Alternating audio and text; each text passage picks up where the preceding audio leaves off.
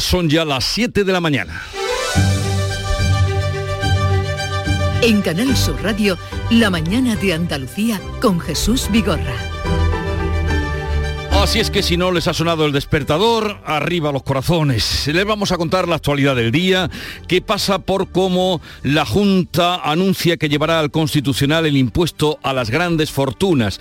El presidente de la Junta, Juanma Moreno, avanza en Barcelona el recurso contra el nuevo impuesto del gobierno porque atenta contra la autonomía fiscal de Andalucía y dejaría sin efecto su reforma fiscal que suprime patrimonio. Consideramos que ha sido atacada nuestra autonomía fiscal y creo que va a prosperar nuestros recursos. Vamos a intentar por todos los medios que ese impuesto no, no actúe en el ámbito de Andalucía, puesto que ha habido una decisión unilateral desproporcionada y desleal hacia la autonomía de Andalucía.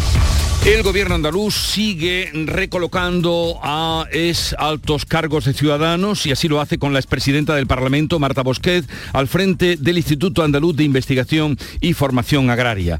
La IREF, que es la autoridad eh, fiscal independiente, avala los presupuestos andaluces con un crecimiento del 1,9%, ocho décimas más que el pronóstico del ente independiente, que sin embargo ve razonable las expectativas de Andalucía. El gobierno andaluz aprobará las cuentas el próximo viernes. Y el gobierno, gobierno central y Esquerra Republicana de Cataluña negocian una reforma del delito de sedición que rebajaría la condena a la mitad y beneficiaría a Puigdemont y al resto de los fugados de la justicia. El Partido Popular dice que esa reforma no afectará a la negociación en curso del Consejo General del Poder Judicial.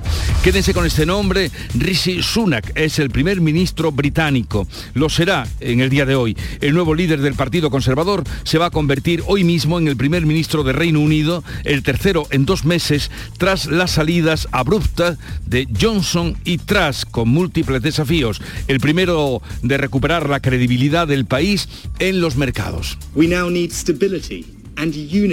Ahora necesitamos estabilidad y unidad y será mi máxima prioridad unir a nuestro partido y a nuestro país. Así habla Suna y Oliver, el niño malagueño de dos años que padece un tumor cerebral muy grave, viajará hoy desde México a Barcelona, donde será intervenido. Un empresario anónimo español que reside en aquel país ha pagado los 200.000 euros del traslado en un avión medicalizado. Sepan también que el día va a discurrir con tiempo tranquilo con nubes altas y temperaturas en ascenso, vientos del sur en general y de levante en el litoral mediterráneo y en el estrecho.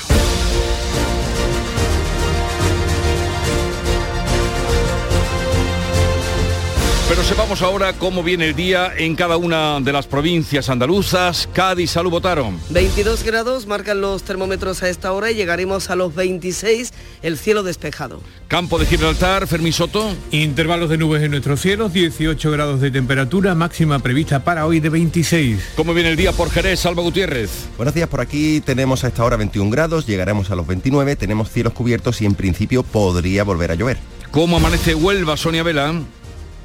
Con los cielos cubiertos alcanzaremos los 28 grados a esta hora 19 en la capital. ¿Y Córdoba, Ana López?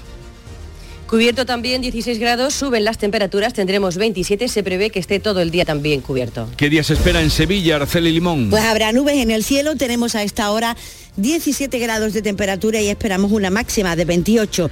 Y en esta, la última semana de octubre, vuelven los 30 grados a Écija y a Lebrija. Vuelven los 30 grados a Écija, Lebrija y en Málaga, María Ibáñez. Pues también vuelven los 30 grados a Ronda y Antequera, por ejemplo. En la capital alcanzaremos los 26, a esta hora nubes y claros, 17 grados en la capital. ¿Qué se espera en Jaén, Alfonso Miranda? Pues un día hermosísimo. Piensa que vamos a tener 31 grados de máxima, pero la noticia es que a esta hora de la mañana hay ya 26 grados en la capital genense. O sea, ahora hermosísimo, ¿te parece que sean altas las temperaturas? Bueno, por decirlo de alguna forma. Es que me vas a volver loco. En Granada, Laura Nieto.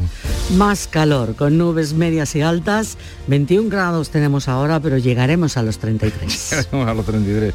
Desde luego, ¿qué temperaturas para el mes de octubre 25 en el que estamos? Almería, María Jesús Recio. 21 grados a esta hora, nubes en el cielo, 28 de máxima y 29 en Belerrubia, al norte de la provincia, algo pocas veces visto.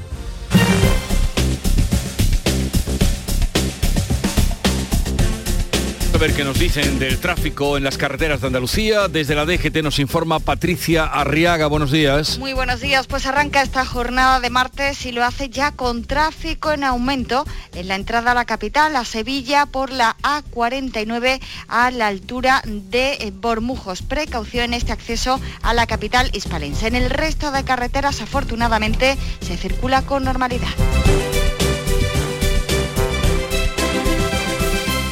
7, 5 minutos de la mañana.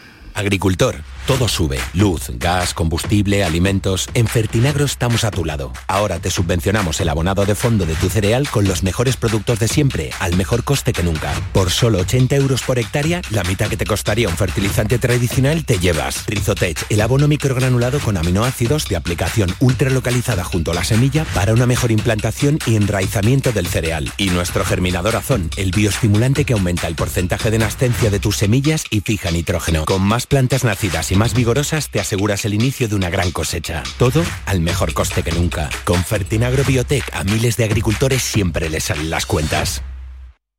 Nueva ley de pensiones. Yo puedo seguir trabajando si quiero, pero ¿qué me dais si sigo? Tienes dos opciones. La segunda opción te incentiva con un aumento en tu pensión del 4% anual por año trabajado, que incrementará el total anual de tu pensión durante todo el tiempo que dure la prestación. Ministerio de Inclusión, Seguridad Social y Migraciones. Gobierno de España. ¿Y tú? ¿Qué radio escuchas? El Club de los Primeros, Jesús Vigorra y todos los programas que tiene Canal Sur, los mejores. Yo estoy 24 horas con Canal Sur. Es la mejor cadena que se puede escuchar. Sobre todo los informativos me encantan porque me dicen cosas para estar alerta. Canal Sur Radio, la radio de Andalucía. Yo escucho Canal Sur Radio. En Canal Sur Radio, la mañana de Andalucía con Jesús Vigorra. Noticias. Vamos a contarles la actualidad de este día, que pasa por cómo el presidente de la Junta anuncia un recurso contra el impuesto de solidaridad del gobierno. Lo ha hecho en Barcelona, donde ha confirmado la apertura de una oficina comercial en Cataluña para atraer inversores a Andalucía. Manuel Pérez Alcázar. La Junta llevará al Constitucional el impuesto del Gobierno a las grandes fortunas que deja sin efecto la supresión del impuesto del patrimonio aprobada por la Junta. El presidente Juanma Moreno considera que atenta contra la autonomía fiscal de Andalucía. No vamos a recurrir porque consideramos que ha sido atacada nuestra autonomía fiscal y creo que va a prosperar nuestro recurso. Y de manera, evidentemente, vamos a intentar por todos los medios que ese impuesto no, no actúe en el ámbito de Andalucía, puesto que ha habido una decisión unilateral desproporcionada y desleal hacia la autonomía de Andalucía. En una conferencia en Barcelona ha confirmado la apertura de una oficina comercial de la Junta en la ciudad condal para atraer inversores catalanes interesados en instalarse en Andalucía por su menor presión fiscal y la estabilidad política. Juanma Moreno culmina el fichaje de los principales cargos de Ciudadanos. Verán, el Consejo de Gobierno va a nombrar este martes a la expresidenta del Parlamento, Marta Bosquet, como presidenta del Instituto Andaluz de Investigación y Formación Agraria. Beatriz Galeano. Con la incorporación de Bosquet, todos los referentes de la formación naranja durante dos legislaturas estarán incluidos en organismos dependientes de la Junta después de su desaparición del Parlamento en las pasadas elecciones. El más destacado, el nombramiento del ex líder del partido, Juan Marín, para presidir el Consejo Económico y Social de Andalucía. También han fichado por la Administración andaluza los ex portavoces parlamentarios de Ciudadanos, Teresa Pardo y Sergio Romero. Por otra parte, el Consejo de Gobierno también aborda hoy el pago al cultivo del algodón como consecuencia de la sequía y la convocatoria pública para docentes de la formación profesional dual. Hoy es martes, habrá Consejo de Gobierno y ultima los presupuestos andaluces que se aprobarán el próximo viernes e incluirán actuaciones económicas por 6.000 millones de euros. Francisco Ramón. Una partida que se suma a los 1.100 millones que se van a destinar a políticas de empleo. La Autoridad Independiente de Responsabilidad Fiscal, la IREF, ha avalado la previsión de crecimiento de la economía andaluza del 1,9% del Producto Interior Bruto del PIB para el año que viene y que recogen las cuentas andaluzas. Un dato que supera en ocho décimas a la propia estimación de la IREF, que con todo asegura que se sitúa dentro de la horquilla de las estimaciones del consenso de los analistas. La consejera de Economía y Hacienda de la Junta, Carolina España, ha dicho que con estas cuentas Andalucía seguirá creciendo. Andalucía no puede detener su crecimiento y es nuestro objetivo que lo siga haciendo a mayor velocidad y mejorando los extraordinarios balances generados hasta ahora. Planteamos, por tanto, unos presupuestos expansivos, pero adaptados a la realidad. Después de cuatro meses de celebrarse las elecciones andaluzas, el PP amplía hasta los 60 escaños su mayoría absoluta en Andalucía según la última encuesta del barómetro del Centro de Estudios Andaluces Centra. Los populares cosecharían el 45,5% de los votos y dos escaños más que en las elecciones de junio. El PSOE perdería entre dos y tres diputados. Vox se dejaría hasta cuatro escaños, mientras por Andalucía duplicaría resultados e igualaría a Vox. Adelante Andalucía se quedaría prácticamente igual, con entre uno y dos escaños. El consejero de la presidencia, Antonio Sanz, lo considera un incentivo para seguir trabajando. Permítame que desde el Gobierno de Andalucía consideremos que este barómetro supone un acicate y un estímulo para el objetivo de cumplir nuestro compromiso con, con los andaluces el líder del PSOE, Juan Espadas, asegura que el barómetro está al servicio del Gobierno y de la estrategia partidista del PP. Es una opinión que traslada la Junta de Andalucía para el que eh, la transparencia o la credibilidad en este tipo de estudios y de, análisis sociológico, pues sencillamente sea supeditado a lo que mejor le interese en cada momento a la estrategia partidista del Partido Popular. Por tanto, desgraciadamente carece de la credibilidad que deben de tener este tipo de estudios. A por Andalucía, que prácticamente le duplica resultados, sin embargo, Juan Antonio Delgado recuerda que las elecciones aún están muy lejos para ellos una situación donde se encuentra el Partido Popular de subidón ahora, hay que recordar que después del subidón viene el bajón, después la resaca, los dolores de cabeza, etcétera, ¿no? Y nosotros lo que vamos a hacer y lo que vamos a seguir haciendo es eh, trabajar día a día para consolidar eh, nuestro grupo parlamentario. Eh, según la encuesta, la inflación y el paro son las principales preocupaciones de los andaluces. Siete de cada diez está en contra del indulto a Griñán y a los condenados por los la Junta de Andalucía quiere gestionar la conexión por tren entre ciudades andaluzas. Ya tiene listo el proyecto para conectar Sevilla con Huelva y con Córdoba. La conexión entre Sevilla y Huelva, que actualmente se realiza en hora y media, pasaría a durar 40 minutos y el Sevilla-Córdoba, que pasaría de 2 horas y 22 minutos a tan solo 40 minutos. En ambos casos se duplicaría el número de trenes diarios. La consejera de Fomento, Marifran Carazo, va a pedir al Gobierno entrar en la gestión de estas conexiones, en la que también estaría implicada la iniciativa La consejería que dirijo va a gestionar ferrocarril, las conexiones entre ciudades. Nos tiene que aprobar el Ministerio la cesión de la vía convencional con operadores privados para ofrecer mejores conexiones con mejores frecuencias y mejores servicios.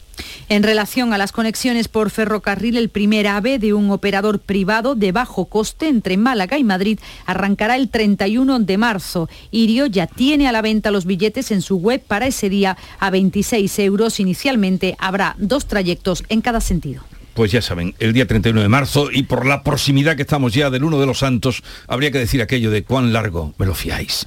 Es que Republicana vincula su apoyo a los presupuestos del Estado a una rebaja de penas del delito de sedición. El gobierno se abre a negociarlo más adelante. El Congreso debate mañana las enmiendas a la totalidad de las cuentas. De entrada, el Ejecutivo asume rebajar el delito de sedición hasta la mitad para homologarlo con la media europea, aunque no ahora. Las penas pasarían de 15 a 6 u 8 años de, condena. La portavoz de los socialistas y ministra de Educación ha señalado que no hay mayoría parlamentaria para abordar esa cuestión, pese a que Esquerra insiste en negociarlo en paralelo. Pilar Alegría trata de desvincular la reforma de la sedición de la tramitación ahora de los presupuestos generales del Estado. Pero que somos plenamente conscientes que este debate se tiene que trasladar a las Cortes y que para eso hace falta una mayoría parlamentaria que parece bastante evidente que en este momento no se da.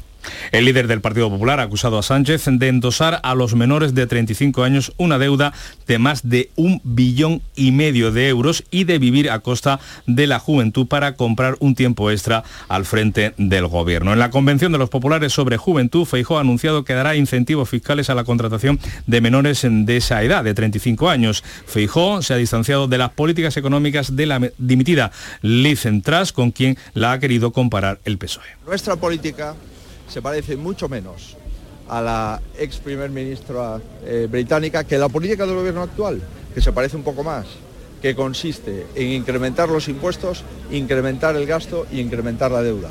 Nosotros no queremos incrementar los impuestos si queremos una bajada selectiva de impuestos a las rentas medias y bajas. El Consejo de Ministros aprobará hoy el pago a las comunidades autónomas para la aplicación de la ley de dependencia. Lo hará a través de un pago único y repartirá 483 millones de euros, casi 90 llegarán a Andalucía. Hasta ahora el pago del sistema de dependencia se hacía a través de convenios y en distintos plazos, pero a propuesta del Ministerio de Derechos Sociales se activará un mecanismo que acelere el cobro del importe que les corresponde a cada una de las comunidades. El Gobierno publicará hoy el detalle del primer paquete de ayudas del PERTE de vehículo eléctrico y conectado, el BEC. Conoceremos el reparto de 877 millones de un presupuesto total de casi 3.000 millones de euros de ese plan especial y sabremos qué montante va a percibir el grupo alemán Volkswagen para su fábrica de baterías en Sagunto después de amenazar al gobierno con abandonar el plan si no les daban más dinero. En Valencia, la ministra de Industria, Reyes Maroto, ha avanzado que el gobierno reforzará inversiones para cubrir las necesidades, ha dicho, de Volkswagen. Seguimos trabajando con Volkswagen, pero también eh, con otros proyectos de inversión que están llegando a España, eh, también ilusionados con el impulso que desde el Gobierno le estamos dando a este proyecto para que en la segunda convocatoria y con líneas que estamos poniendo en marcha eh, para impulsar nuestra industria podamos reforzar la inversión que Volkswagen necesita, pero insisto, también atrayendo otros proyectos que estamos evaluando. Ha quedado estabilizado el incendio forestal declarado este lunes en el paraje Cortijo de la Cruz del término municipal de Dalías, en Almería. Y acaba de informar la Guardia Civil, Jesús, que hay un detenido por ese incendio de la Sierra de Gádor, un fuego que ha calcinado por el momento 67 hectáreas de matorral, encinar y pinar, y las labores de extinción pues van a seguir con más de 130 bomberos forestales. El Infoca da por controlado otro incendio, el declarado en Uleila del Campo, también en la provincia de Almería, y ha sido ya extinguido un tercer fuego en Cenes de la Vega, en la provincia de Granada. Preocupación por la reincidencia de casos violentos que se están dando en Andalucía, dos apuñalamientos este lunes en Granada, cuatro tiroteos en menos de una semana en Sevilla y otro más el fin de semana en la provincia de Málaga. Dos hombres han resultado heridos por arma blanca este lunes en los municipios granadinos de Churriana de la Vega y Gualchos, Castel de Ferro. Ambos se recuperan de las heridas. La policía investiga el tiroteo en el barrio de las 3.000 viviendas de Sevilla. El único herido, un hombre de 35 años que recibió un disparo en la cara, está en estado crítico. En menos de una semana ha habido cuatro tiroteos en Sevilla y en su provincia el delegado del gobierno, Pedro Fernández, desvincula los dos últimos tiroteos en la capital. Y por lo tanto no hay un, un repunte de la delincuencia. Lo que pasa es que en el tiempo han coincidido, de verdad, hechos que son mucho más llamativos por lo que supone de la utilización de armas de fuego. ¿no? En Málaga continúa en la UCI en estado crítico y muy grave el joven tiroteado el sábado en Mijas Costa ha quedado en estado parapléjico ya que una de las balas le ha dañado la columna. Según la Guardia Civil tiene antecedentes por tráfico de drogas, aún no hay detenidos. Pues este asunto, por la parte que toca a Sevilla y al Polígono Sur, hablaremos hoy con el comisionado para el Polígono Sur, Jaime Bretón, que ha pedido más control sobre las armas de fuego en el barrio. Será a partir de las 8 de la mañana. La Audiencia Nacional procesa al marido de la de Marbella por su presunta implicación en una red que enviaba droga a países del norte de Europa. El juez lo ha procesado como presunto autor de los delitos de blanqueo de capitales y organización criminal en una supuesta red liderada por ciudadanos suecos que habrían exportado desde España grandes cantidades de estupefacientes hacia los países nórdicos, especialmente a Suecia. El juez considera al hijastro de la regidora, líder de parte de la organización, la cantidad de dinero blanqueada por padre e hijo ascendería a 7 millones de euros. La Audiencia Nacional autoriza la investigación a Juan Carlos Monedero por blanqueo de capitales y rechaza el recurso presentado por el fundador de Podemos. Monedero, con la Fiscalía de su parte, recurrió en septiembre la decisión del juez de investigar sus cobros como asesor a gobiernos de países como Venezuela, Cuba o, o Bolivia, porque los hechos ya fueron investigados y archivados, al igual que la causa por la financiación de Podemos. Ahora, la misma sala de lo penal que ordenó el cierre de la causa contra la formación morada abre esa puerta a que se investigue a Monedero por blanqueo de capitales y falsedad. Rishi Sunak, el nuevo líder del Partido Conservador Británico, se va a convertir hoy en el primer ministro del Reino Unido, el tercero en dos meses. Su predecesor, Liz Truss, presentará a las 10 de la mañana hora española su dimisión al rey y unas dos horas después Carlos III encomendará a Sunak la formación de gobierno. A lo largo del día se va a conocer la composición de su ejecutivo. En su primer discurso como líder Tory ha pedido unidad e integridad. We face a profound economic challenge. We now need stability and unity Enfrentamos un profundo desafío económico. Ahora necesitamos estabilidad y unidad y será mi máxima prioridad unir a nuestro partido y a nuestro país. Sunak ha sido el único aspirante que ha reunido los avales necesarios, por lo que evita las primarias de la militancia Tory. Eh, desde el Partido eh, Laborista se pide ya adelanto electoral. En el campo de Gibraltar, el portavoz del grupo transfronterizo Ángel Serrado muestra preocupación por los vaivenes en la jefatura del gobierno británico si pudieran afectar a la negociación del acuerdo del Brexit para Gibraltar. Lo que deseamos y solicitamos que todo lo conseguido en las negociaciones sobre el Brexit pues no se dé marcha atrás y que se trabaje pues con mucha más celeridad que hasta ahora. Son algunos años los que llevamos con esta incertidumbre, que no es buena ni para trabajadores ni empresas de ambos lados de la verja y ciudadanos en general. Las dificultades que puedan existir, pues aún entendiendo que es una negociación difícil, pues deben de salvarse, ¿no? Y por último, el reportaje sobre el hidrógeno verde del programa Cambio Climático de esta casa, de nuestro compañero Javier Bolaños, ha obtenido el premio a la mejor comunicación sobre desarrollo sostenible en la industria andaluza.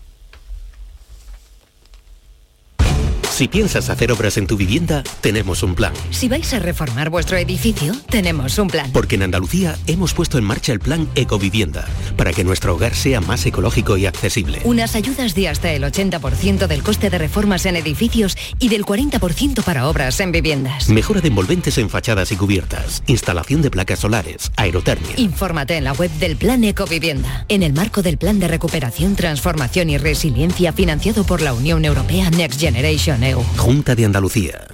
Prepárate que llega tu mejor ocasión. Ya está aquí el Salón del Motor de Ocasión de Sevilla, del 28 de octubre al 1 de noviembre.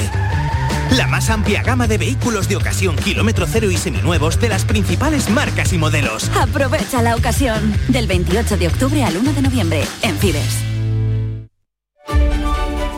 Con lo más destacado de la prensa digital e impresa ya está aquí Paco Reyero. Buenos días y con la prensa andaluza. Jesús, vamos con ellos. 7 y 21, Diario de Sevilla, ese tiroteo en las 3.000 que está elevando la escalada de violencia. En ese periódico también vemos destacadas las memorias políticas de Rodríguez de la Borbolla que entran en las librerías. ABC de Sevilla, La Macarena que trabaja ya con el gobierno para exhumar a Keipo de Llano. Marta Bosqués la presidenta del Parlamento por Ciudadanos, que va a dirigir el IFAPA y va a estar también en el eh, debate y en las portadas. Córdoba, que Córdoba me refiero al diario Córdoba que destaca que el turismo mantiene su fortaleza al duplicar las cifras del año pasado. En el ideal de Almería, la Junta que araña aguas depuradas con las que frenar la difícil situación de los acuíferos. En Jaén vemos que hay una fiesta, concretamente la novena fiesta del primer aceite, que va a ser en Jaén y que va a contar con casi 100 empresas. Se va a celebrar el fin de semana del 5 y el 6 de noviembre y se eh, va a dar en la capital, en Jaén, la fiesta del primer aceite, decimos, en el ideal de Granada.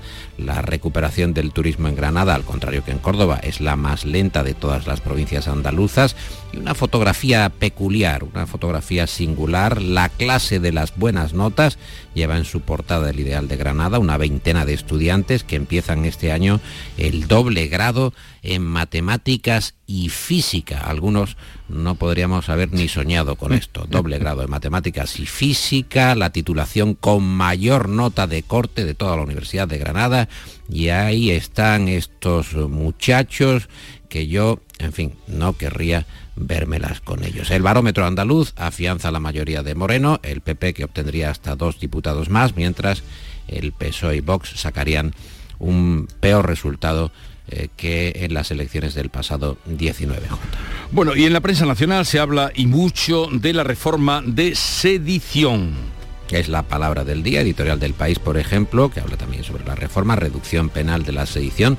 Considera el país que argumentar en contra por los posibles beneficios que podrían derivarse para Puigdemont o para Marta Rovira, en caso de regresar a territorio español, no parece argumento jurídico suficiente, aunque reconoce el diario El País la tentación de vincular esa reforma con la negociación de los eh, presupuestos generales del Estado que contamina indebidamente la necesidad objetiva de revisar la sedición. Es la opinión del país, porque por ejemplo en el Confidencial leemos que el debate sobre la sedición les estalla al PSOE y al PP en plena negociación por el Poder Judicial. El español considera que es munición para el Partido Popular. Al presidente andaluz, por cierto, a Juan Manuel Moreno, lo vemos en la portada de La Vanguardia, tras su visita a Barcelona, donde destacan en esa portada que culpa a Sánchez de usar indultos y rebajas penales para seguir en la Moncloa. En ese diario, en La Vanguardia, se destaca por otra parte que el diálogo para renovar el Consejo General del Poder Judicial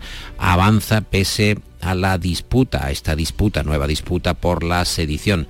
El mundo abre su edición recordando que la Unión Europea castiga la sedición del 1 de octubre con penas más altas que en España. En Alemania, en Francia o en Italia sancionan con más dureza actos como los del eh, proceso, como los del proceso.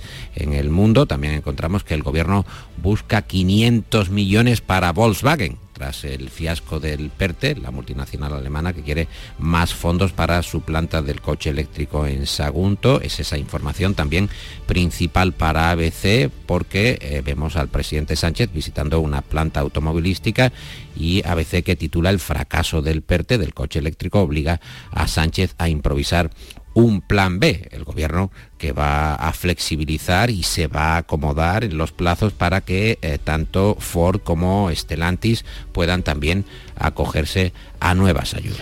Y en las portadas internacionales, un nombre que se repite. Rishi Sunak, elegido quinto primer ministro del Brexit. Qué gran invento este del Brexit, Jesús. Qué, qué maravilla para ir probando la resistencia de los primeros ministros, de los premier, Cameron, May, Johnson, Truss, bueno, Truss, no sabemos si contarla o no contarla, y ahora Sunak, última oportunidad, titula El País, primer premier de Carlos III, eh, titula ABC, el político de origen indio, apoyado por la mayoría de los diputados Tories, eh, pero sin que voten las bases y también la prensa internacional, ucranios y, ucranios y rusos que preparan la gran batalla por Gerson. Y cierro con una información eh, del español Rusia que está deportando a miles de niños ucranianos a su país para ser adoptados. Es el otro botín de guerra de Putin, titula así el español, dos informes que constatan que el Kremlin ha puesto en marcha procesos de adopción express para menores trasladados a la fuerza. Jesús. Pues fíjense. Lo que pensábamos que jamás podría darse se repite delante de nuestros ojos. Nuria Gaciño, buenos días. Muy buenos días.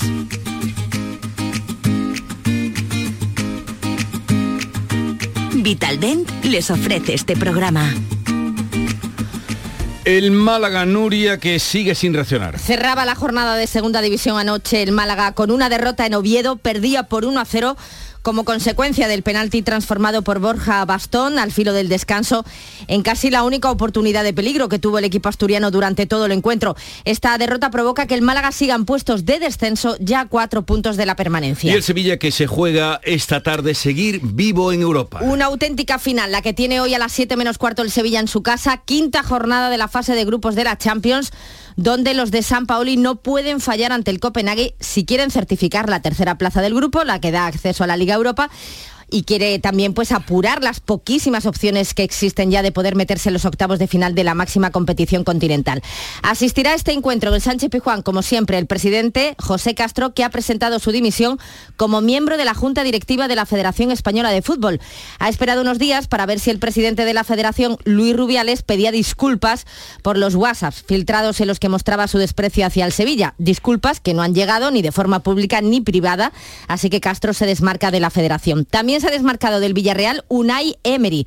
Ha rescindido su contrato con el club levantino para fichar por el Aston Villa para las próximas cuatro temporadas. El elegido para sentarse en el banquillo del Villarreal podría ser Quique Setién. Vamos a ver si da tiempo a que dirija al equipo el próximo jueves en la Conference League. Hoy tenemos Champions, donde juega el Sevilla, como decíamos, ante el Copenhague y también el Real Madrid, que ya en los octavos de final, que ya con los octavos de final en el bolsillo, visita al Leipzig alemán. El empate le vale para ser primero de grupo. Y hoy está previsto que se apruebe la nueva ley del deporte que no convence a los clubes de la Liga, a excepción de Madrid, Barcelona y Atleti de Bilbao. En función de lo que hoy se decida, el próximo jueves en la Asamblea Extraordinaria de la Liga podría decretarse el parón del campeonato para este fin de semana. En Vitalden queremos saber qué detrás de tu sonrisa, porque si vienes a nuestras clínicas hay un 20% de descuento en implantología, pero para nuestros pacientes hay mucho más. La confianza. Vine con mi madre a Vitalden hace 30 años y ahora venimos toda la familia. Pide cita en el 900 101 001 y ven a Vitalden.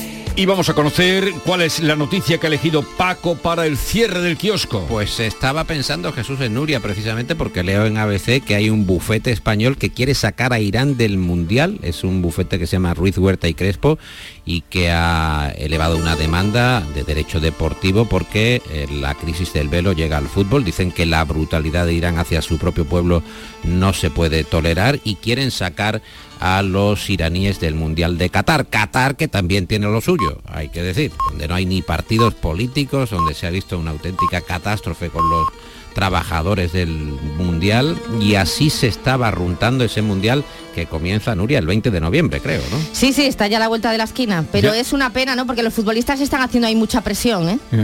Y hay esta canción ya. Ya- De eso hablaremos canción. otro día. La. Mañana, mañana. Adiós Paco, adiós Nuri. Que vaya muy bien. En Canal Sur Radio, La mañana de Andalucía con Jesús Vigorra.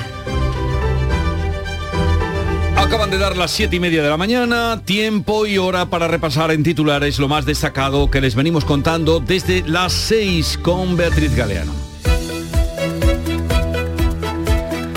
La Junta llevará al Constitucional el impuesto a las grandes fortunas. El presidente de la Junta de Andalucía avanza en Barcelona el recurso contra el nuevo impuesto del gobierno porque asegura atenta contra la autonomía fiscal de Andalucía y dejaría sin efecto su reforma fiscal que suprime patrimonio. Nuevo fichaje procedente de Ciudadanos. Tras la llegada de Juan Marín al Consejo Económico y Social, el gobierno andaluz nombra a la expresidenta del Parlamento, Marta Bosquet, al frente del Instituto Andaluz de Investigación y Formación Agraria.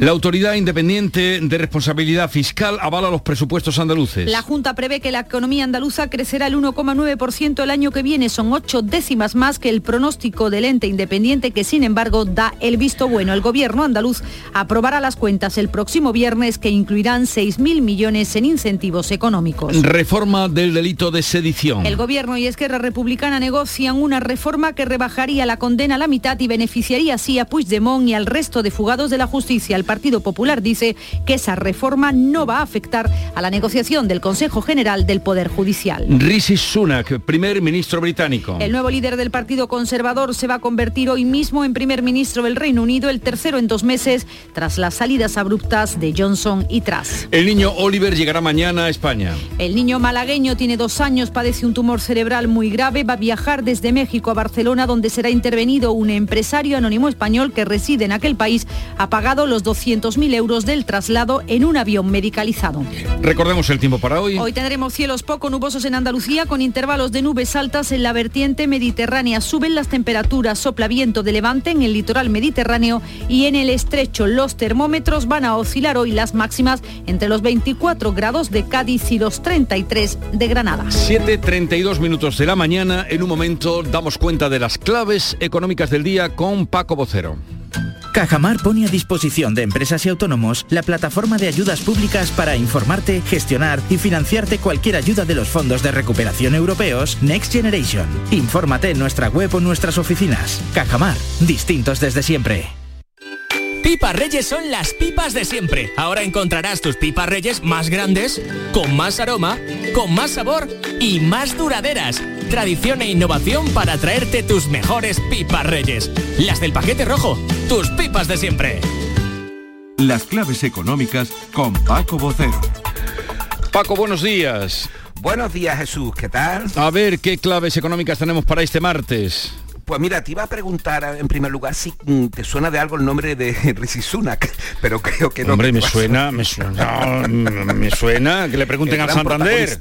Que le pregunten a Santander lo que le hizo ganar, ¿no? Ahí está, ahí está, ahí está, ahí está. Mira, te vamos a volviendo a, a- a- a lo serio, porque vamos a tener un protagonista para unos días. Hoy vamos a tener dos indicadores importantes de situación, porque el INE va a publicar los datos de facturación de las empresas correspondientes a agosto y los precios industriales correspondientes a septiembre.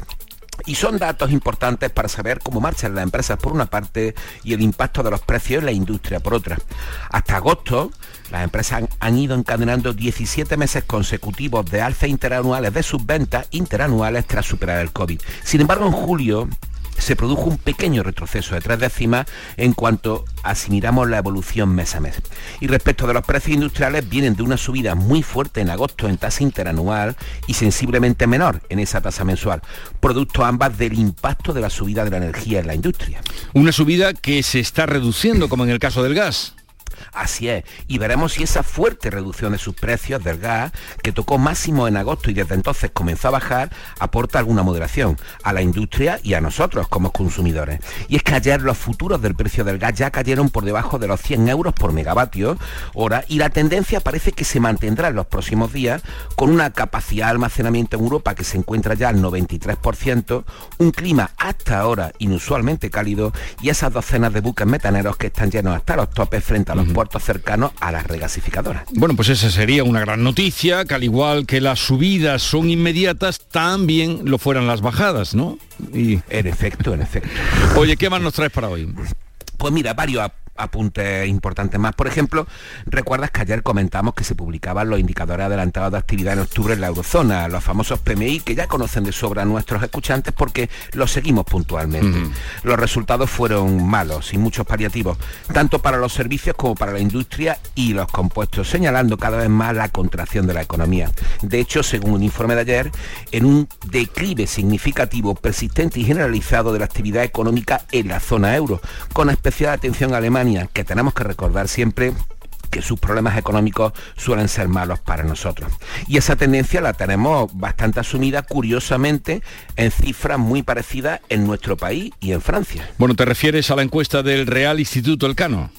En efecto, así es. Y aclaremos que el Real Instituto Elcano es el principal centro de análisis español de estudio internacional y estratégico con carácter plenamente institucional.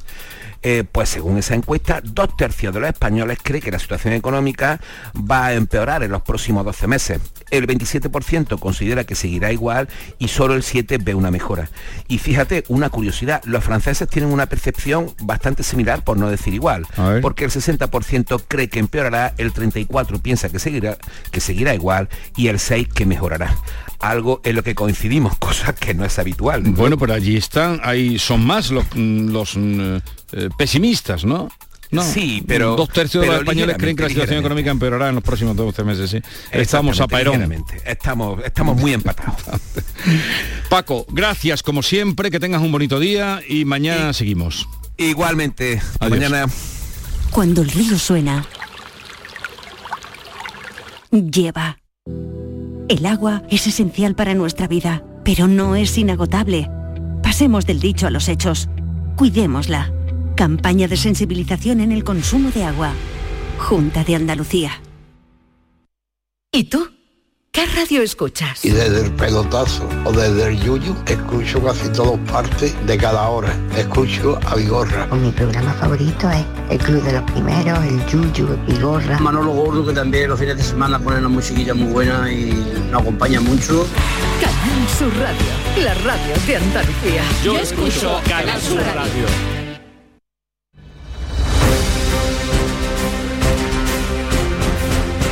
Vamos a contarles otras noticias de Andalucía. Un nuevo accidente laboral se ha producido en Almería.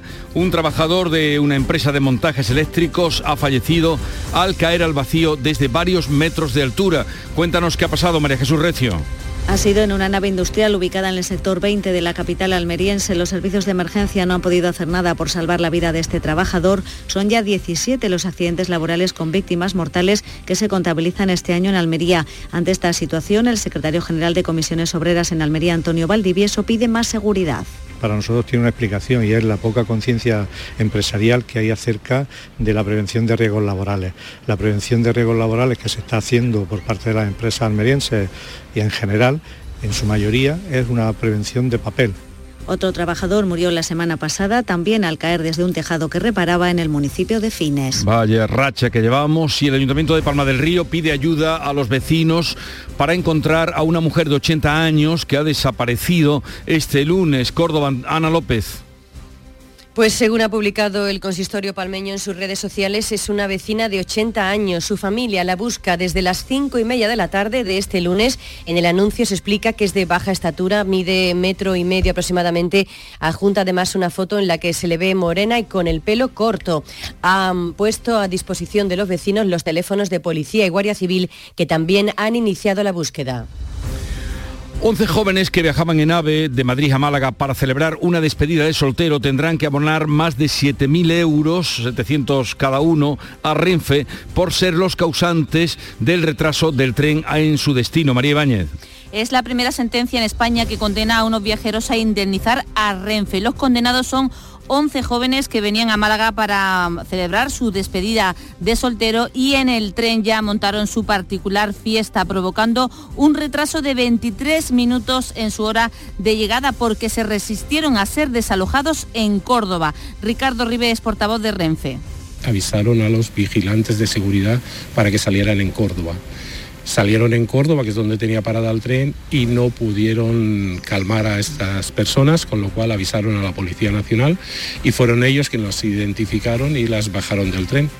216 pasajeros fueron indemnizados por el retraso de esos 23 minutos del tren. Ahora esa indemnización la sufragarán los jóvenes a razón de 700 euros cada uno, algo que ocurrió en julio de 2018. 2018. La Asociación No Fumadores denuncia la falta de aplicación de la ley antitabaco en el mercado central de Cádiz Capital, un espacio gestionado por el Ayuntamiento. Salud Botaro. La Junta de Andalucía ha abierto expediente sancionador contra el mercado central de Cádiz por permitir que se fume en el recinto como consecuencia de esa denuncia de la que el Ayuntamiento dice que no tiene constancia. Denuncia de la Asociación No Fumadores que insiste en que la ley antitabaco no se aplica en la Plaza de Abastos. Su presidente, Ubaldo Cuadrado. De todas maneras, aquí lo importante no es la, sanción, ¿no? sino la concienciación y que nos demos cuenta de que se están haciendo las cosas mal y de que si tú pones por voluntad propia un espacio señero como es el mercado central como libre de humo, hombre, tienes que hacer que se respete. Los comerciantes dicen que ellos cumplen con la normativa y hoy mismo van a enviar una circular a los puestos del rincón gastronómico para que recuerden a sus clientes que no se puede fumar. En Jaén, los vecinos de Larva están sin internet desde el 11 de octubre. Se está investigando si un vecino se dedica a cortar los cables del servicio, lo que deja a una quinta parte de la población sin internet y sin teléfono. Al parecer, ya han denunciado este sabotaje y la Guardia Civil está investigando los hechos. ¿Saben algo, Alfonso Miranda? Pues en ello están. Hasta dos veces se ha producido el sabotaje que ha dejado sin internet y sin teléfono a muchos vecinos de Larva. Muchos de ellos son mayores que pierden de esta forma su conexión con los servicios sanitarios y también con familiares y también a jóvenes que cursan estudios online. María Ángeles Leiva es la alcaldesa de Larva. En una de las cajas centrales los cables habían sido cortados, saboteados y demás, y por eso por lo que no había dejado prácticamente a todo el pueblo sin, sin internet. Hay otras compañías aquí en el municipio, que hay otros usuarios que lo tienen con otras compañías, pero sí es cierto que la mayoría de los vecinos y de las vecinas pues lo tenemos con, la empresa Telmi. Precisamente esta empresa eh, se está intentando que proporcione red mediante radiofrecuencia, pero claro, la fibra óptica ofrece un servicio de mejor calidad. Tras casi dos meses sin faenar en la línea, la Junta ha reabierto este lunes dos de los tres caladeros cerrados a consecuencia de la situación del buque o S-35 que ustedes recordarán. Durante todo este tiempo se han visto afectados más de una veintena de barcos marisqueros. Fermín Soto. Bien, los últimos análisis han dado negativo y no hay presencia de hidrocarburos, hecho que ha posibilitado que la Junta reabra dos de los tres caladeros que han permanecido inactivos desde principios de septiembre. Desde primeras horas de esta mañana, una veintena de marisqueros podrán salir a, o podrán recuperar su actividad. Vamos a ir brevemente a Juan Morente, que es uno de los pescadores afectados. Esto lo que quería era faena ya con normalidad, y hacía falta. Tiene ser unos 20 barcos, 20 y tantos barcos lo que hay faenando para el El tercer caladero de Palmones, que permanece cerrado, podría reabrir también esta misma semana. En Jerez, los hosteleros han adelantado el periodo de reservas para las zambombas navideñas ante las numerosas peticiones que se están recibiendo. Auguran una buena Navidad. Salva Gutiérrez. Sí, es que muchos bares y restaurantes ya se, están recibiendo las primeras peticiones de reservas de clientes que quieren disfrutar esta próxima Navidad de las zambombas, que son villancicos con sabor a flamenco para anunciar el nacimiento de Jesús, pero además uno de los grandes atractivos turísticos de la ciudad. Alfredo Carrasco, presidente de la Asociación de Hosteleros de Jerez. Los restaurantes desde primero de octubre ya han ofertado sus menús de Navidad y muchas veces pues están tan pronto porque precisamente porque la gente empieza a solicitarlo con bastante tiempo. Eh, hay días muy concretos que sabemos que, que va a haber lleno y la gente tiene claro dónde quiere ir este año y qué día, entonces pues por eso lo hacen con tanto tiempo. El calendario oficial comienza el 2 de diciembre, aunque como decimos, muchas ya se van a celebrar con antelación. Bueno, pues ya ven, las zambombas eh, tienen gran demanda, los restaurantes principales tienen también lleno, eh, los adelantos de los forfait de Sierra Nevada se agotan, en fin. Eh, todo es un contraste de la tiesuna que algunos apuntan y la demanda que por otra parte se está produciendo, como la vida misma. Por cierto, quiero anunciarles que a partir de las 9 de la mañana hoy recibiríamos la visita de Alfonso Guerra. Fue mm, diputado durante muchos años por Sevilla, es, vicepresidente del Gobierno de España y eh, estaba allí la noche del 28 de octubre de 1982, de la que ahora se cumplen 40 años, la gran victoria socialista del año 82.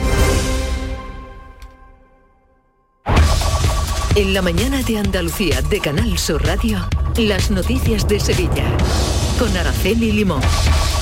Saludos, muy buenos días. Bajar la temperatura de una calle de Sevilla 10 grados.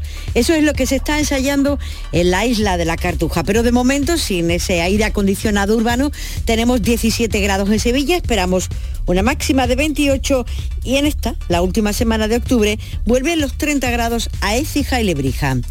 A esta hora de la mañana tenemos 4 kilómetros en el acceso a Sevilla por la autovía de Huelva y otros 4 de retenciones en el Centenario sentido Huelva y 2 en sentido Cádiz. Hay tráfico intenso en todos los accesos a la capital. Rafael vuelve a Sevilla con su gira triunfal. 24, 25, 26 y 27 de noviembre en Fibes. Compra tus entradas en rafaelnet.com y fibestickets.es. Rafael en concierto. En Canal Sur Radio, las noticias de Sevilla. La Hermandad de la Macarena ha remitido una carta al secretario de Estado de Memoria Democrática en la que le reitera la voluntad de la Hermandad de cumplir escrupulosamente la legislación respecto a la exhumación de Gonzalo Caipodellano. Es su respuesta al requerimiento que ha hecho el Gobierno a la Hermandad para que los restos de Caipo salgan de la Basílica. El hermano mayor de la Macarena, José Antonio Fernández Cabrero, ha asegurado que se congratula poder cumplir la ley y así se la ha transmitido telefónicamente al secretario de Estado de Memoria Democrática. Este escrito no hace otra cosa más que reforzar para que podamos implementar todos los esfuerzos realizados y las acciones llevadas a cabo. Nos congratula el poder cumplir con la ley como tantas veces hemos anunciado. Y así se lo he hecho saber al secretario de Estado esta mañana, contestando a su escrito. El alcalde de Sevilla, Antonio Muñoz, considera que es una buena noticia porque finalmente se acaba el proceso y ha mostrado su disposición a colaborar en todo lo que sea necesario me produce satisfacción personal y la hermandad sabe que nosotros estamos dispuestos a colaborar en, todos los eventos que sean necesarios, no solamente en los oficios religiosos, en las procesiones, sino también en otras circunstancias, siempre que llaman a la puerta del ayuntamiento intentamos responderle. Vamos a esperar ¿eh? si, eh, si la hermandad necesita efectivamente algún tipo de ayuda, pero saben que las puertas están abiertas del ayuntamiento. En la carta que el Gobierno le ha mandado a la hermandad se cita el artículo 38 de la nueva norma en la que se prohíbe la permanencia en lugares públicos de los dirigentes del golpe militar de 1936. Keipo de Llano fue dirigente de la sublevación del 36 y responsable de la represión en Andalucía y sus restos reposan desde el 51 en la Basílica de la Macarena. También se encuentran en el templo los restos mortales de Francisco Borquez Vecina, auditor y responsable de la ejecución de la sentencia. Según la de Borquez no se le ha notificado nada y según ha podido saber Canal Sur Radio tiene 13 nietos que desconocían la solicitud y ahora se reunirán y nombrarán un portavoz. Y mientras tanto la policía está investigando el tiroteo que se ha producido en las 3.000 viviendas y en el que un hombre con 35 años ha recibido un disparo en la cara. De momento no hay detenidos. El tiroteo es el cuarto que se registra en la provincia en menos de una semana. Este se ha producido en plena calle. La mujer de la víctima vio a su marido por la ventana y con la ayuda de otras dos personas lo trasladó al Hospital Virgen del Rocío en estado crítico. Los investigadores descartan este que este incidente violento tenga relación con el enfrentamiento a tiros de unas familias eh, el pasado viernes en el Bacie. El problema de este caso es que no hay testigo, que nadie ha visto lo que ha ocurrido. Que no he escuchado nada. Que no he escuchado nada. La situación es preocupante después de estos cuatro tiroteos en una semana. El alcalde dice que la entrada en funcionamiento de la nueva comisaría del Polígono Sur podría ayudar a paliar este asunto. Inauguramos la comisaría del Distrito Sur, que yo espero que también suponga un punto de inflexión y que sea un equipamiento de seguridad para los vecinos y por tanto que episodios como el que acabamos de comentar pues se vayan reduciendo. Y la Policía Nacional ha confirmado la detención de un taxista en Sevilla Capital por causar daños a un VTC al que rompió el cristal trasero y llevando una pasajera a bordo. La agresión se produjo en la esquina de la calle Feria con Resolana. El taxista insultó y amenazó al conductor del vehículo antes de golpear y destrozar el cristal. Está acusado de los supuestos delitos de daños y coacciones. Y les decía que en la isla de la Cartuja se está ensayando un sistema por el que se podían reducir hasta 10 grados la temperatura de las calles de, Sevilla. De momento eh, se está desarrollando en la avenida Tomás Edison, donde se han instalado unos depósitos de agua bajo el suelo para mejorar el confort climático. El proyecto se llama Canats. Se podría desarrollar en otras calles y avenidas dentro y fuera de la isla de la Cartuja. Explica cómo funciona Juan Luis López, que es ingeniero supervisor de la empresa municipal de aguas de Masesa. Esos canats tienen una serie de tubos sumergidos, porque esos canats se llenan de agua, con, un agua que enfriamos, ahora os explico cómo se enfría el agua, pero básicamente es un agua fría, temperada. Esos tubos eh, conducen aire y nosotros al conducir ese aire, digamos que está en contacto con un agua fría, ese aire se enfría, el aire viene del exterior y luego lo inyectamos en el zoco. Les digo, se está eh, probando en la isla de la Cartuja, se podría extender a otras zonas de la ciudad. Diez minutos faltan para las 8 de la mañana. Cinco Océanos, la boutique del congelado, llega a Sevilla y abre su primera tienda en Cerro del Águila. Hasta el 1 de noviembre, jamoncito de muslo de pollo a 1,90 el kilo. Cinco Océanos, especialistas en productos congelados, variedad, calidad y precio con la mejor atención. Jamoncito de muslo de pollo a 1,90 el kilo. Cinco Océanos Cerro del Águila, calle Afán de Rivera 144. Las noticias de Sevilla. Canal Sur Radio. El Ministerio de Transportes ha licitado por 2,9 millones de euros las obras del enlace de Espartinas a la A49. El proyecto contempla la construcción de un viaducto de 355 metros de longitud para conectar el municipio con la carretera. Espartina es la única localidad cuyo término municipal no está conectado con la A49. Por ello, esto es una gran noticia para el pueblo. La alcaldesa Cristina Los Arcos pone plazo una vez que las obras den comienzo la parte espartina está como prioritaria y empezaría mm, el, principio de la obra sería por espartina, con lo cual en cuatro meses, que es lo que dura, estaría ya terminada. Así que, que no queda tanto, no que ya queda poquito para, para poder pasar por allí todos los coches. Estamos mm. muy contentos. Y otro asunto relacionado con el transporte, los autobuses en Dos Hermanas serán gratis a partir del mes de enero por la crisis energética. Y ha llegado al puerto de Sevilla uno de los mayores buques mercantes eh, de los que estaba previsto la llegada este año. Se trata del Oriental. Está atracado en Sevilla, tiene 180 metros de eslora, 30 metros de manga y está descargando 13.850 toneladas de semilla de girasol. Y en la actualidad política destacamos que el portavoz de Ciudadanos en el Ayuntamiento de Sevilla, Álvaro Pimentel, ha comunicado a su partido que a finales de diciembre abandonará dicho cargo y que continuará ejerciendo como concejal raso. Y en los deportes destacamos que hoy es un día muy, pero que muy importante para el Sevilla en la Liga de Campeones, Antonio Camaño. Hola, ¿qué tal? Buenos días. El Sevilla vuelve a la Liga de Campeones midiéndose al Copenhague en el Estadio Ramón Sánchez Pizjuán en un encuentro en el que están obligados a ganar para certificar la tercera plaza. Las novedades positivas son la vuelta de Rekic, también de Acuña y también de Quique Salas, mientras que el presidente, don José Castro, presentó su dimisión en la Real Federación Española de Fútbol en el día de ayer por los mensajes y WhatsApp del presidente de la Federación Española de Fútbol Rubiales en contra del Sevilla. Y en el Betis, después de la derrota ante el Atlético de Madrid, problemas también en la zaga, porque el central italo-brasileño Luis Felipe se perderá todos los partidos que le quedan al conjunto verde y blanco hasta después del Mundial de Qatar. Y tenemos que contarles que ha sido un éxito la prueba piloto del nuevo Sistema Nacional de Alerta a la Población, en el que han participado de forma experimental vecinos de Sevilla Este y de Torreblanco. Se trata del Es-Aler, por el que Protección Civil avisa a la, a la población con un SMS de emergencias como incendios, inundaciones, episodios contaminantes y le explica cómo tienen que actuar. Según ha dicho a Canal Sur Radio el subdirector de emergencias, Juan Ramón Rodríguez, el objetivo es que esté funcionando a finales de año para ganar en seguridad. En vez de generar alarma, eh, lo que va a generar es seguridad. No va a tener conocimiento de la emergencia y va a tener conocimiento de las medidas de autoprotección que debe adoptar. Nuestro punto de vista es sumar en las emergencias. Y los equipos de búsqueda retoman esta mañana las tareas para intentar localizar a José Antonio López Ballesteros, el vecino de Villanueva del Río Minas, de 49 años, desaparecido desde el pasado día 15.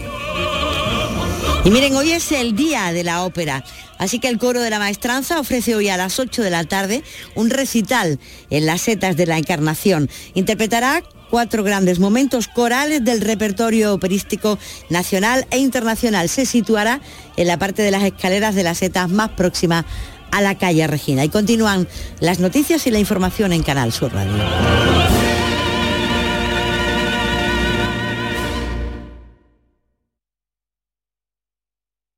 Escuchas La mañana de Andalucía con Jesús Vigorra, Canal Sur Radio. Aquadeus, el agua mineral natural de Sierra Nevada, patrocinador de la Federación Andaluza de Triatlón, les ofrece la información deportiva.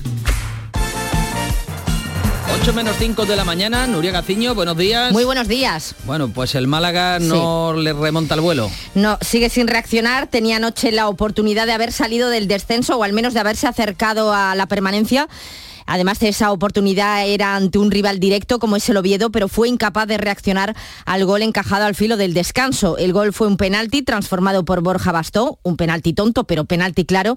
Y en la segunda parte el conjunto malagueño, siendo mejor y generando ocasiones, fue incapaz de marcar. Los malagueños siguen en descenso con esta derrota ya a cuatro puntos de la permanencia. Preocupante situación para Pepe Mel. Nos ha venido un poco abajo es la última jugada. El penalti nos hemos ido a la caseta. Bueno, levantar a los futbolistas otra vez, sin embargo han hecho un segundo tiempo más que correcto, más allá del entrenador que esté, que eso es lo de menos. Creo que hoy el azar ha estado a favor del Oviedo, porque además hemos tenido, que yo recuerde, por lo menos dos clarísimas para empatar y lo normal es que en una de esas hubiera entrado. Eh, la pena para nosotros es que seguimos en descenso, eh, un partido menos y tenemos que remar todavía más. Pues si al Málaga lo que le quedan son ya finales, al Sevilla le sucede lo mismo. Hoy no puede fallar a las 7 menos cuarto de la tarde en el Sánchez Pijuán. Quinta jornada de la fase de grupos de la Champions, donde los de San Paoli tienen una final ante el Copenhague. Es por ello que el técnico argentino no concibe otra cosa que no sea ganar. No se me pasa ni por ningún lugar de la cabeza que mañana el Sevilla va a salir derrotado. Por ningún lugar. Eh, ni una posibilidad. A mí no se me pasa. Tengo mucha ilusión con el partido de mañana. Juegue quien juegue. Cada partido para nosotros, por cómo está la situación del equipo, es una final. O sea, fue una final en Mallorca, fue una final en Madrid, ahora es una final hoy con, Copenhague. La evolución global del equipo tiene que darnos la posibilidad de, un despegue. Por eso la necesidad de, que tiene el equipo a corto plazo necesita una evolución rápida en esa globalidad. La victoria ayudaría al Sevilla a certificar la tercera plaza del grupo, la que da acceso a la Liga Europa. La segunda aún es posible, pero muy remota, es muy complicado. No se perderá el partido de esta tarde el presidente de la entidad sevillista, José Castro, que ha presentado su dimisión como miembro de la Junta Directiva de la Federación Española de Fútbol ha esperado unos días para ver si el presidente de la Federación, Luis Rubiales, pedía disculpas por esos WhatsApps filtrados en los que mostraba su desprecio hacia el Sevilla, los que decía que ojalá perdiese el partido que estaba disputando en ese momento con el Real Madrid. Disculpas que no han llegado ni de forma pública ni tampoco de forma privada, así que José Castro se desmarca de la Federación. También se ha desmarcado del Villarreal, ha dado la espanta Unai Emery, ha rescindido su contrato con el club levantino para fichar por el Aston Villa para las próximas cuatro temporadas. De este modo vuelve a la Premier. Suena para sentarse en el banquillo del Villarreal Quique Setién. Hoy tenemos Champions, donde juega el Sevilla, como decíamos, ante el Copenhague y también el Real Madrid, que ya tiene los octavos de final en el bolsillo, pero quiere ser primero de grupo. Para ello le vale el empate en su visita al Leipzig alemán a las 9 de la noche. Y como ya está casi todo decidido en este grupo, eh, se le ha insistido mucho a Carlo Ancelotti, al técnico del Madrid, en la sala de prensa, se le ha insistido por la preocupación que existe sobre los jugadores que van a ir al Mundial, por si se esfuerzan más o menos para no caer lesionado y de este modo pues no perderse la cita mundialista. A los que piensan así, Ancelotti les manda este mensaje. Si tú no quieres lesionarte, le, digo a, los míos, si tú no quieres lesionarte, te quédate en el sofá, que no te vas a lesionar, porque puede pasar que te lesiones en un entrenamiento, entonces ahí no se puede hacer nada. Yo no creo que los jugadores están tan preocupados de esto, porque de realidad al momento todos quieren entrenarse. Si uno me dice, mira, yo no quiero entrar porque tengo miedo, quédate en casa. Hay muchas películas buenas, eh, hay muchas series TV. Pues sí que hay series buenas. Pues para hacer una serie de intrigas y de artimañas ocultas serviría el conflicto de la ley del deporte que hoy está previsto que se apruebe. Se han retirado unas enmiendas que ya se habían acordado en su momento y esta modificación no convence a los clubes de la Liga Española, a excepción del Real Madrid, Barcelona y Atleti de Bilbao. En función de lo que ahí se decida, el próximo jueves en la Asamblea Extraordinaria de la Liga podría decretarse la huelga el próximo fin de semana. Aquadeus, ahora más cerca de ti, procedente del manantial Sierra Nevada, un agua excepcional en sabor, de mineralización débil que nace en tu región. Aquadeus Sierra Nevada es ideal para hidratar a toda la familia y no olvides tirar tu botella al contenedor amarillo. Aquadeus, fuente de vida, ahora también en Andalucía.